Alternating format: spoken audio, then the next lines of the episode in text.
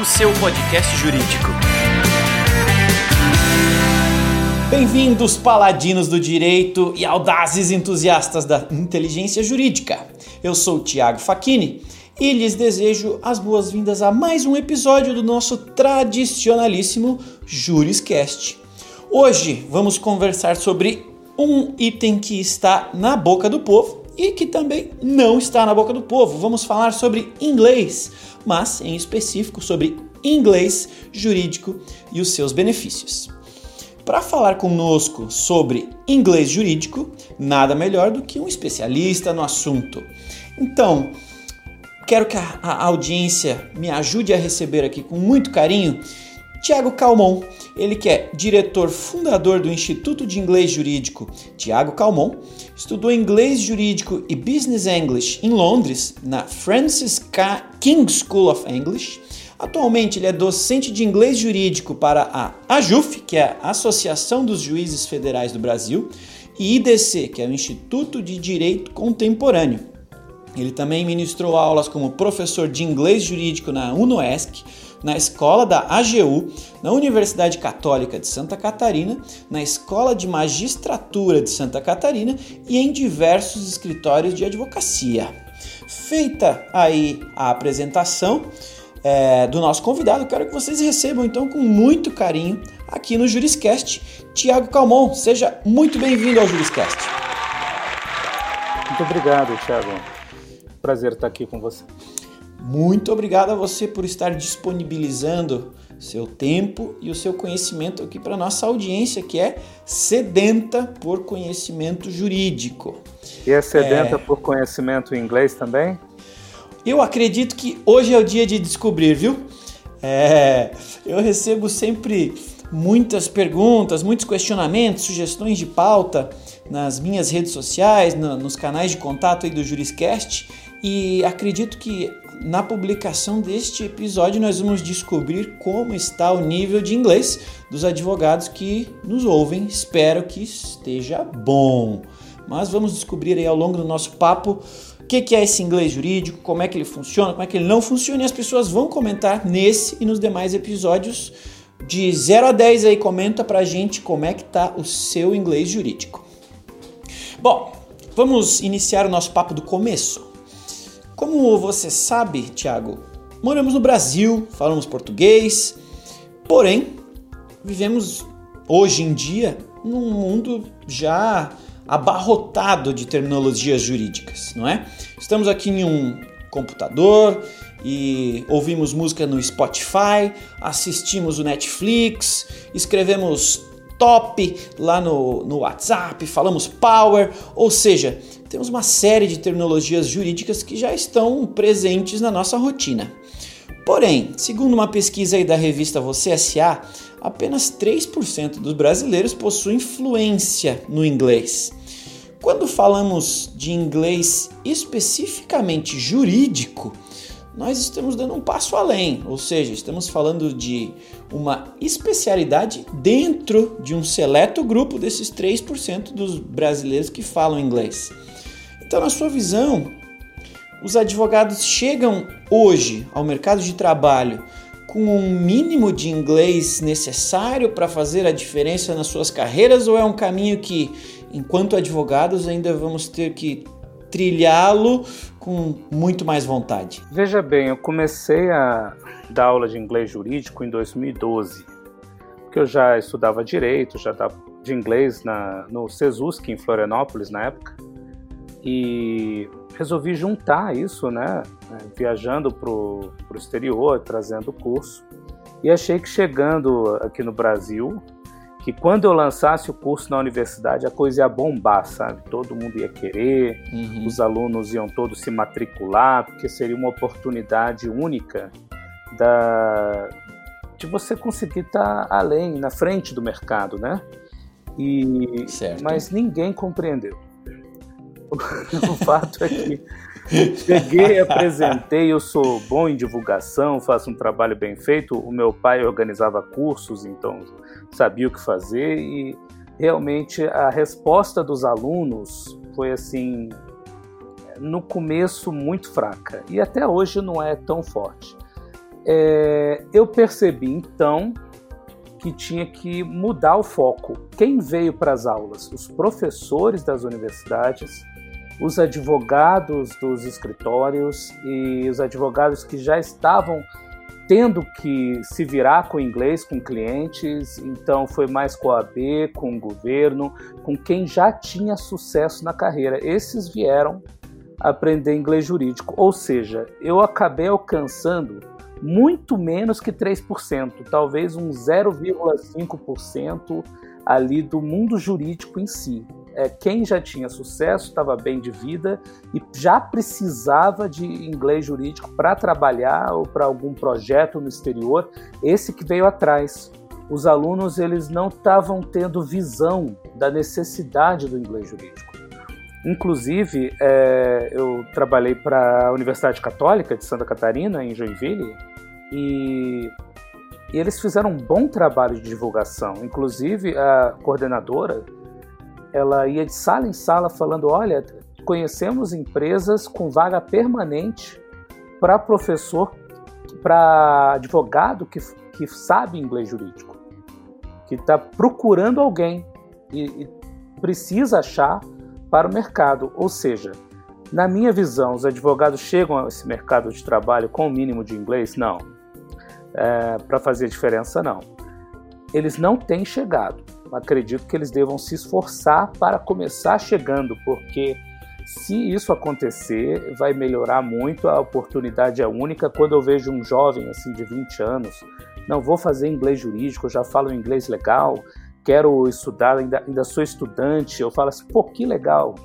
Você vai se dar bem.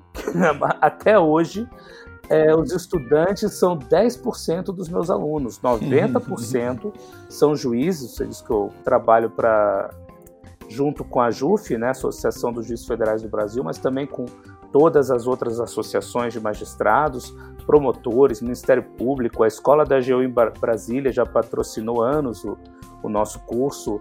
É, na UNOESC, os professores vieram para a sala de aula, ou seja, quem já está na liderança entendeu a necessidade. Os alunos precisam acordar. Olha, eu sou estudante, quero ter um grande futuro.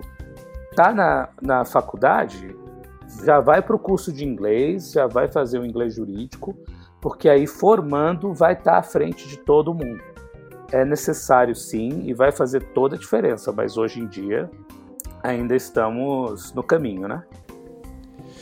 Sensacional, você acabou de dar uma dica gratuita aí para nossa audiência que, que, que tem um ditado que diz: se você quer ser grande, ande com gente grande. E você aqui adiantou esse aprendizado, esse conhecimento, falando aí, ó, quem já tem sucesso já busca esse tipo de conhecimento. Então, para quem está no início da carreira ou ainda não se atentou para a necessidade desse desse conhecimento extra em sua carreira, que na minha visão também é inevitável, se ainda não está utilizando, é questão de tempo para que o precise, eu vou até falar sobre isso na próxima pergunta, é, que o faça, né? Tá aí a dica do especialista.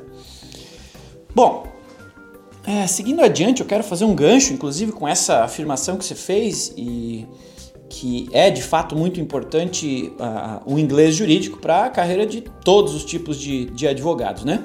Mas eu vou trazer aqui um exemplo prático. Nós estamos é, recentemente, o assunto do momento é, é, é, Lei Geral de Proteção de Dados. Né? Nós falamos aqui, se não me engano, no episódio 22 ou 23 sobre Lei Geral de Proteção de Dados. É um dos episódios aqui do Juriscast mais ouvidos, super legal.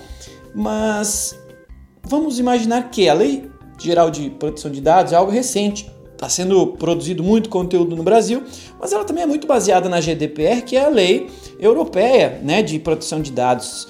E, consequentemente, para quem possui conhecimento de inglês jurídico, esse, essa, essa especialidade pode ajudar e muito na busca de fontes complementares de entendimento e de, de raciocínio para o trabalho com a, a LGPD aqui no Brasil. Né? Então, quero perguntar para você, Tiago, na sua opinião, considerando aí que a nossa audiência, vamos aqui hipoteticamente falar que ela domina o inglês jurídico, em sua opinião, para um advogado comum, esse inglês técnico jurídico, digamos assim, é uma opção se for necessário escolher, né? Ou se for necessário para você aí pontuar o que é mais importante.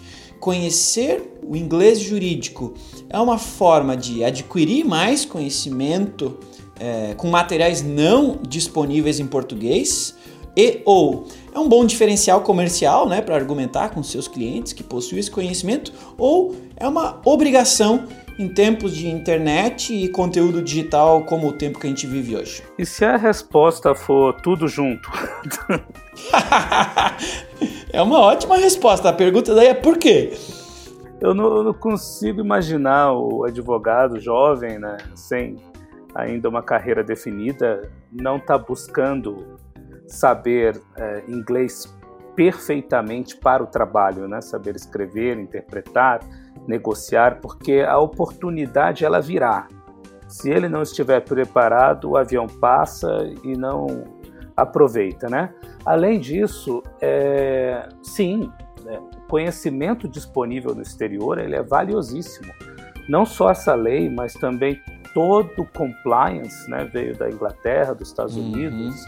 É, o precedente que nós tentamos aplicar hoje no Brasil de maneira meio atrapalhada, mas vindo da Inglaterra, vindo também dos Estados Unidos, os princípios, como funciona lá, como funcionam as cortes, como funciona o mercado internacional, o free enterprise americano, o corporate law americano, como funciona o business law deles, é, da Europa, e comparando com o nosso sistema, isso é, gera um conhecimento riquíssimo para o jurista e é tema dos nossos debates em salas de aula e, e é impressionante. É, por mais que os meus alunos normalmente conheçam muito mais de direito do que eu, eles praticam todos os dias, né, trabalham ali na, na audiência, no fórum, uhum. e estão pesquisando, escrevendo livros, têm títulos de doutorado e tudo mais.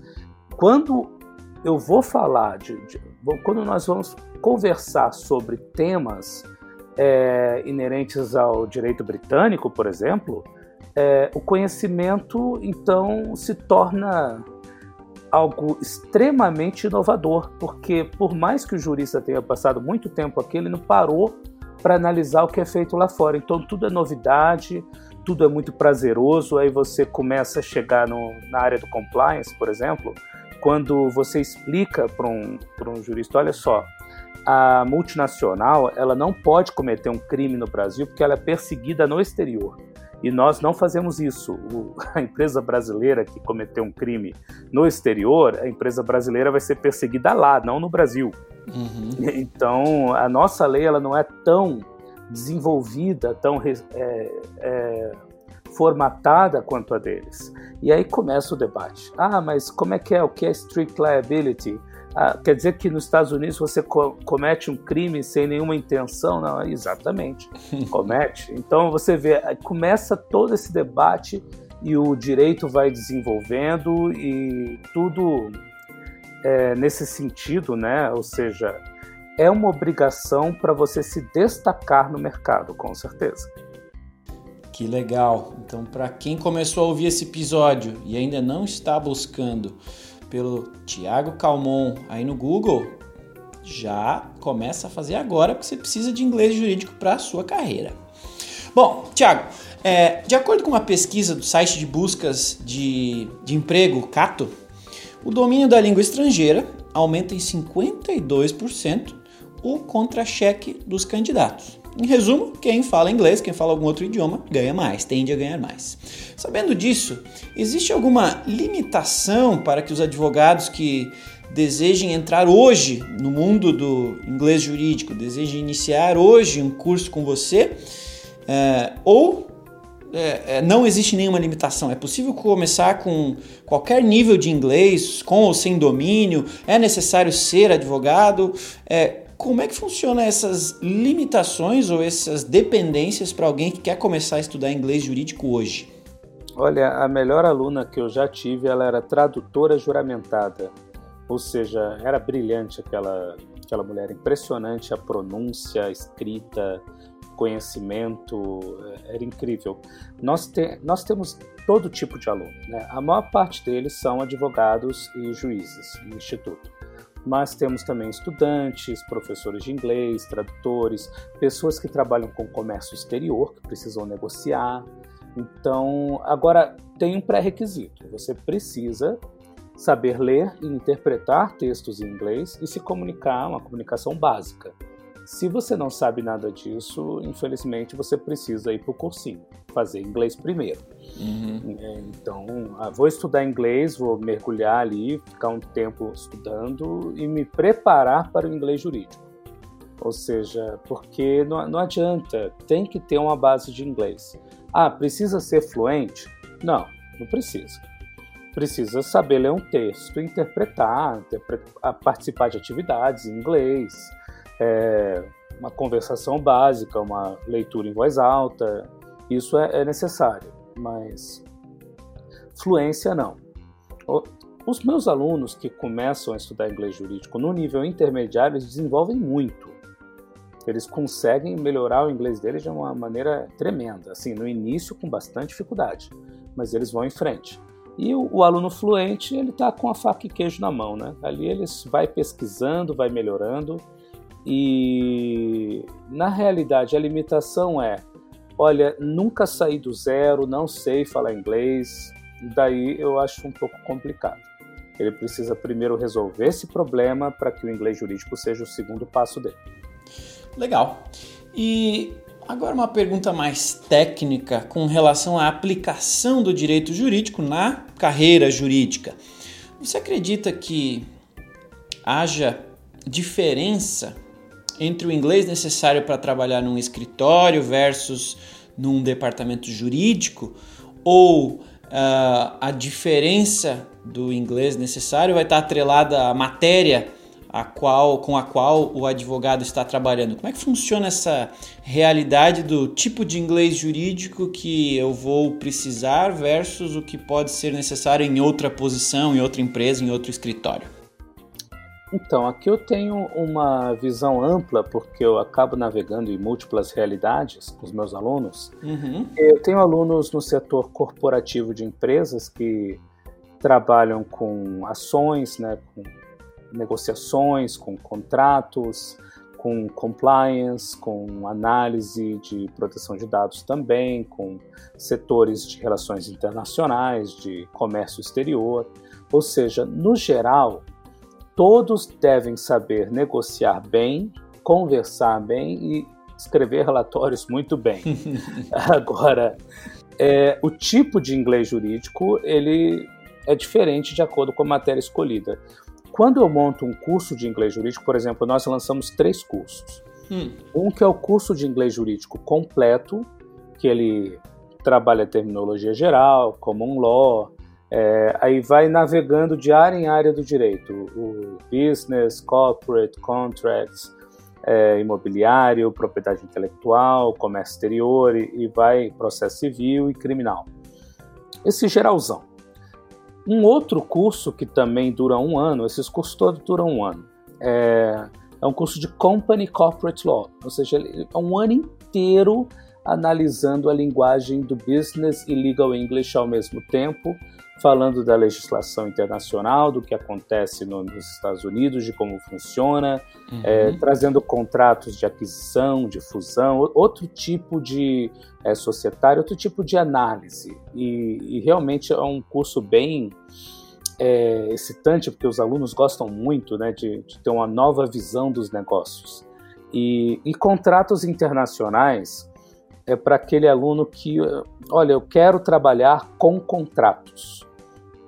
E, e esse tema, né, eu tenho muitos alunos de contratos. Temos turmas todo ano, tem um curso EAD também Distance Learning junto com o IDC. E esse curso ele tem muita demanda, porque tem muito aluno ali no, no departamento jurídico, no setor, no escritório, que é aquele cara que vai trabalhar com contratos em inglês uhum. o dia inteiro. E aí Sim. ele precisa de ajuda. E a aula, o curso de contratos internacionais basicamente é a leitura, interpretação, escrita de contratos. Tem contract law, que é uma análise do que é o direito contratual, como ele funciona, os princípios, blá blá blá, mas principalmente a terminologia, texto. interpretação de texto, escrita jurídica e desenvolvimento contratual. Então existe uma diferença sim, de acordo com a matéria escolhida, mas no geral todos devem saber escrever, negociar, falar, relatar, reportar. Dessa forma, eu tenho alguns alunos que tiveram assim muito destaque por conta do inglês jurídico no, no, nesse setor corporativo, né? Eles começam mais cedo do que os demais, eles conseguem oportunidades assim únicas. Inclusive eu tenho um aluno em Curitiba recentemente que passou por um processo seletivo de uma grande multinacional, eu não vou citar porque eu não pedi autorização, mas ele conseguiu é, uma vaga. Primeiro o currículo dele foi analisado por essa multinacional e aí foram escolhidos 100 é, postulantes ao cargo, né? Uhum. E, e daí desses 100, os 100 foram fazer entrevista e só tinha uma vaga. E ele hum. conseguiu a vaga? Né? Depois chegou, me ligou, todo alegre, uma coisa. E hoje está lá trabalhando e fazendo aula de inglês, não deixou de ser aluno, porque agora o desafio não, não é mais entrar, é se manter, né? se manter e crescer e conseguir um salário maior, crescer ainda mais, conseguir uma posição dentro da empresa. Então eu fiquei muito alegre. Isso foi no final do ano passado. Sensacional, professor Tiago Calmon, literalmente nos dando uma aula sobre inglês jurídico e a importância dele na nossa carreira. Falando em importância, você que está aí nos ouvindo, por favor, por favorzinho, please, please, please, lembre-se de comentar este episódio, de avaliar este episódio ou de dar o, o joinha e seguir aí o Juriscast em, na rede ou no canal onde você esteja consumindo este áudio, esse podcast. Dessa maneira você garante que estaremos produzindo episódios com conhecimento jurídico que de fato nos ajude a evoluirmos enquanto profissionais desta área, beleza? Bom, eu particularmente, é, Thiago Facchini, trabalho com marketing. Claro, aqui dentro da ProJuris, que é uma, uma empresa que desenvolve um software jurídico, mas a minha área é marketing, então em um dado momento da minha carreira, eu participei, né, é, é, fui aluno de um, de, um, de um curso de Business English, ou seja, aprendi terminologias, aprendi é, da mesma forma, né, como inglês jurídico, aprendi, aprendi termos que são comuns na realidade do, da minha atividade profissional. Quero lhe perguntar, Tiago, se existe algum tipo, além dos cursos que você dá, se existe algum tipo de certificação ou algum tipo de, de cobrança ou solicitação, como o exemplo que você deu, que seja comum no mercado a respeito de, de conhecimento de inglês jurídico. É algo comum ou não? Olha, existe um certificado internacional, International Legal English Certificate, ILEC, que é uma referência internacional, ou seja, se você postula uma carreira no exterior, seria importante. Mas eu costumo dizer para os meus alunos e parceiros de negócios: olha, a melhor coisa do Brasil para a gente crescer, porque tem muita gente que reclama: ah, o Brasil é ruim, o Brasil é isso, o Brasil é aquilo, não dá para empreender no Brasil, não dá para fazer isso no Brasil. É aquele, é aquele whining, né? Uhum. Sempre reclamando. Mas na realidade, o Brasil, por mais que não seja para amadores, ele tem uma vantagem Hum. Aqui a concorrência é fraca. Ótimo. É, aqui no início da nossa entrevista, é, você citou que apenas 3% dos brasileiros possuem influência no inglês. Mas não ficou um pouco fácil? Se eu sou fluente, para mim a coisa ficou boa, né? Então, é, nesse, neste caso, a, as empresas, elas assim, se chega uma pessoa ali e fala, olha, eu sei inglês, eu sei inglês jurídico, ela, pois não, sente-se, vamos conversar. Já então, tinha uma cadeira aqui preparada para você.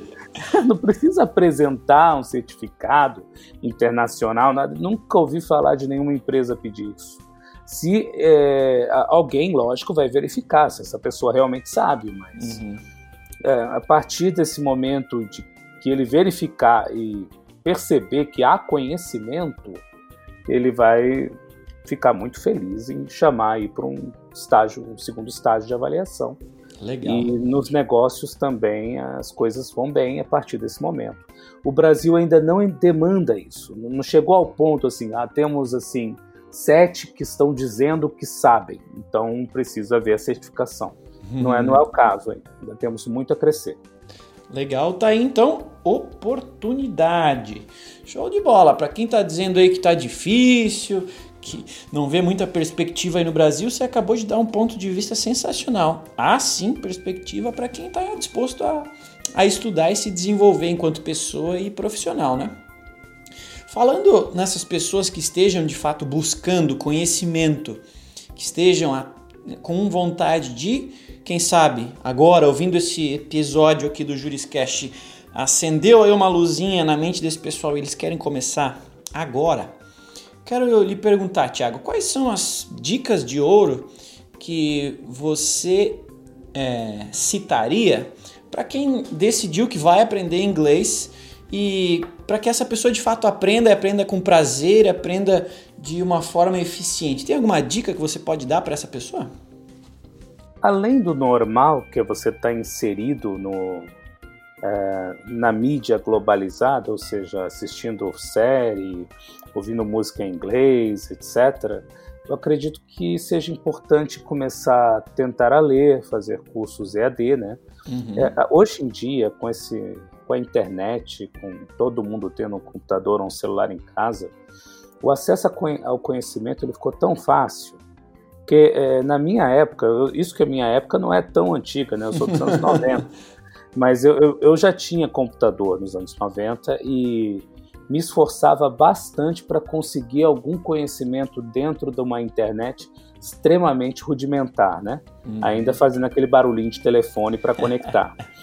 Hoje é muito fácil. Você, pega um, um, aplicativo e vê aqui 40 cursos diferentes, é, alguns é, com uma produção a mais que você paga aí 300 reais e já consegue um conhecimento melhor do que o do teu colega. Então, eu acho que vale a pena parar e aproveitar esse mundo globalizado e estudar, né? Eu gosto muito da Open University da Inglaterra, do Coursera e de outros portais que você encontra para poder estudar. Literatura é muito importante, poder estar tá lendo. Netflix só em inglês, pode usar legenda, não tem problema. É bom que a tradução é a primeira reação humana a um novo idioma, então não tem como evitar. Pode ficar escutando em inglês, lendo a legendinha, que isso já vai treinar o teu ouvido e o teu raciocínio. É, música, não, não faz um streaming muito complicado, não. Escuta o mesmo álbum várias vezes para você memorizar as músicas, para você é, ter uma conexão com o autor, poder cantar junto. Então, tudo isso conta bastante para você melhorar o teu inglês, principalmente o inglês. E a partir do momento que quiser pular para o inglês jurídico, daí é um, um novo momento. Eu melhorei no meu inglês, preciso estudar inglês jurídico. Então, fazer cursos, né? E buscar oportunidades também de intercâmbio. Maravilha! Você está me ajudando muito na nossa pauta. Você facilita a nossa conversa, porque eu ia justamente é, fazer uma pergunta agora relacionada a essa extensão do conhecimento, né? Então a gente está chegando aí ao final do nosso episódio e eu gostaria de, de utilizar o conceito, o conceito do do it yourself, ou seja, faça você mesmo, para lhe perguntar se, se existe, né, se, se você recomendaria algum tipo de bibliografia, algum tipo de curso, algum tipo de aplicativo para quem nesse momento não esteja no, no, ponto ideal de começar um curso de inglês jurídico ainda, mas que já quer começar o inglês, quer melhorar seu inglês, quer ficar pronto para em breve fazer um curso com o Thiago Calmon. Como é que dá para começar por conta própria hoje? Olha, é, eu não, não digo que a minha recomendação seja a melhor de todas, mas eu tenho muita coisa que eu gosto. Por uhum. exemplo, literatura americana jurídica. Ela é um barato. Você pega ali um Scott Turow, um, um John Grisham e você vai se divertir muito esses autores. O quanto à escrita jurídica, você tem o Brian Garner, o Stephen Stark, uns autores muito bons que você pode ali pesquisar, baixar os livros para o Kindle, da, uso muito Kindle da Amazon, uhum. que você pode pegar o livro no minuto que você deseja, né? E, mas há uma bibliografia extensa com diversos autores, diversos livros. O do it yourself é possível. Ele assim depende muito do teu nível de inglês. É, como eu já mencionei anteriormente, é importante dar uma fortalecida no inglês para ir para o inglês jurídico. Então não não pular etapas. E mas havendo já a, a conhecimento suficiente para interpretar e ler os livros pode ir que os Estados Unidos são, eles são é um país espetacular em produção e a Inglaterra na qualidade. A Inglaterra tem uma, um texto mais nítido, mais tranquilo de você entender e os americanos são mais criativos, então cada um com sua força. É, em termos de escrita jurídica, inclusive eu acabei de publicar um livro com a editora Autoridade de Curitiba que chama-se Novas Técnicas de Escrita Jurídica. Esse eu escrevi em português. E por que, que são novas? Porque eu trouxe tudo de lá. Eu estudei o, o Garner, o Stark e a Scalia e todos os autores americanos ali, e a corrente do Plain English britânico com dicas de como eles escrevem. Eu achei assim que para o nosso Brasil ia funcionar muito e criamos um manual aí, vamos trazer esse conhecimento, essas fontes, para a gente usar aqui na nossa, no nosso próprio juridiquês, na nossa linguagem jurídica, tanto em português quanto em inglês. Ou seja, tem muita fonte de pesquisa. Aqui no Brasil, a gente, nós temos empresas, lógico, e muitos cursos já à distância que nós podemos estudar em português. Mas multiplica isso por mil é o teu alcance em inglês. Que legal. O mundo inteiro produzindo. Né? Porque o, né, o legal do inglês é isso: você tem a produção norte-americana que é de ponta e muito extensa, a, a inglesa, né? Mas aí você vai ter Canadá, vai ter Austrália, todos os países de língua inglesa produzindo conteúdo e os países que usam inglês como segunda língua fazendo a mesma coisa. Ou seja, é, aprender e estudar não é tão difícil. O meu papel como promotor do inglês jurídico no Brasil é estar no meio dessa história. Eu tento é, ser um ponto né, de interação entre o aluno aqui no Brasil e esse mundo é, no exterior, esse, esses portais de conhecimento, essas novas fontes, tudo isso que, que eles produzem lá fora. Então é isso. Maravilha. Então, para a gente fechar com chave de ouro, fechar aí com a referência, com a melhor referência, eu diria, porque nós sempre aqui no Juriscast primamos por bom conhecimento, por boas referências, então não é à toa que você está aqui conosco. É, rapidamente, antes da gente finalizar o nosso, nosso episódio, como é que quem está nos ouvindo lhe encontra, Tiago, na internet? Qual é o melhor jeito de falar com você, consumir seus cursos, seus livros, seu conteúdo em geral? Olha, tem tudo concentrado no, no portal do site do Instituto de Inglês Jurídico. É, o site é tiagocalmonenglish.com. Ali você acha tudo, todos os cursos ao vivo, os cursos, eu chamo de ao vivo os cursos que são em tempo real, que são aulas ministradas via videoconferência em tempo real. Nós formamos turmas VIP de até 10 alunos no máximo, para todo mundo conversar e participar. Uhum. E também temos os cursos EAD à distância, que são cursos gravados, com atividades, né, textos é, escritos, são cursos mais baratos, o alcance é maior, ali temos cursos de contratos e outros temas do direito. E você também fica sabendo dos eventos, workshops, do que de tudo que a gente faz, basicamente. Ali tem todas as publicações, artigos, fica bem fácil entrar em contato. É, a nossa empresa é bem aberta para se comunicar, para fazer parte da, de, de, um grupo, tá, para estar tá sempre debatendo. Tem grupo no Facebook, tem grupo no Telegram, tem grupo no WhatsApp. Então a gente trabalha bastante e estamos sempre em contato com todo mundo que queira conhecer inglês jurídico. Tem alguma dúvida, pode perguntar que eu respondo. É, precisa de alguma ajuda, a gente ajuda. Então, no, aqui não tem tempo ruim. Pode entrar em contato, buscar participar. Quer estudar, quer virar nosso aluno, também temos sempre turmas abertas para poder oferecer o melhor produto possível. Maravilha, sensacional. Audiência, foi um prazer estar com ele, Tiago Calmon, especialista, professor em é, inglês jurídico. Tiago, muito obrigado. Foi um prazer em nome, em meu nome, em nome da ProJuris, em nome da nossa audiência. Foi um prazer ter você aqui conosco. Tenho certeza que esse episódio aqui foi engrandecedor não só para mim, mas para cada uma das pessoas que nos acompanhou até aqui na audiência. Tiago, muito obrigado, viu? Foi um prazer, foi uma experiência nova e muito interessante. Valeu mesmo. Legal.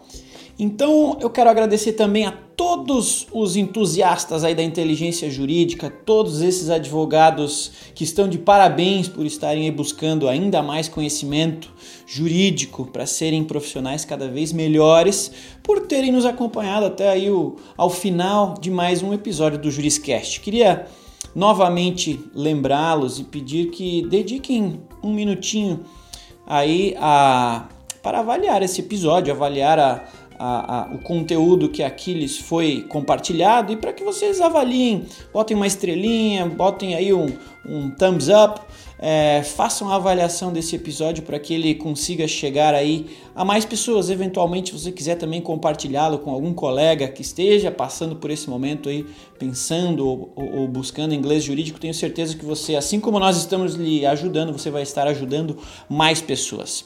Obrigado então a todos que nos acompanharam até aqui. Foi um prazer e nos vemos no próximo episódio do Juriscast, o seu podcast jurídico. Tchau! Você ouviu o Juriscast, produção e oferecimento da ProJuris, líder no desenvolvimento de software jurídico para departamentos jurídicos de grandes empresas e escritórios de advocacia. Conheça mais em projuris.com.br.